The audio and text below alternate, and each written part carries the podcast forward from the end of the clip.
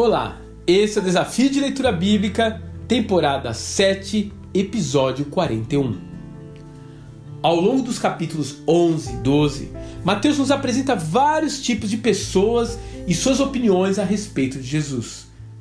Temos aqueles prontos para recebê-lo, outros que ainda não estão completamente convencidos de que ele é o Messias, como o próprio João Batista, e também aqueles que tentam apenas desmascará-lo. Alguns estão ali parados, absorvendo tudo o que o Senhor diz.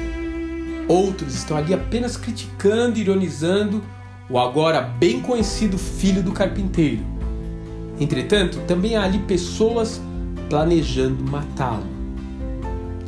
Uma multidão o chama de filho de Davi, enquanto um grupo de fariseus o chama de Beuzebu. Quando o mestre inicia as parábolas do reino, ele tem diante de si todo esse tipo de gente. E é por isso que ele começa a falar sobre os diferentes tipos de solos. Os discípulos não entendem exatamente o que suas palavras querem dizer e por isso pedem-lhe uma versão do discurso com notas explicativas. Jesus cita o profeta Isaías mostrando que a sua expectativa é que muitos realmente não entendam o que ele está dizendo. O modo como ele lança suas palavras para a multidão se assemelha a quando eu tento iniciar um diálogo com minha esposa no meio de um filme de suspense.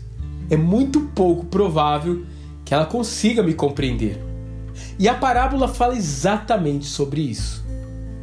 Primeiramente, ao solo seco, à beira do caminho, que são aqueles que ouvem a mensagem do reino dos céus, são tocados, confrontados em seus corações, mas a rejeitam e se tornam impenetráveis às palavras de Jesus. Ao tomarem essa decisão, eles se tornam completamente vulneráveis às forças malignas que operam nesse mundo.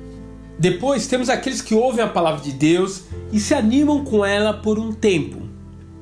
Porém, na medida em que eles precisam abrir mão do seu conforto ou mesmo segurança por causa do evangelho, acabam por abandonar os valores do reino para seguir um caminho mais fácil.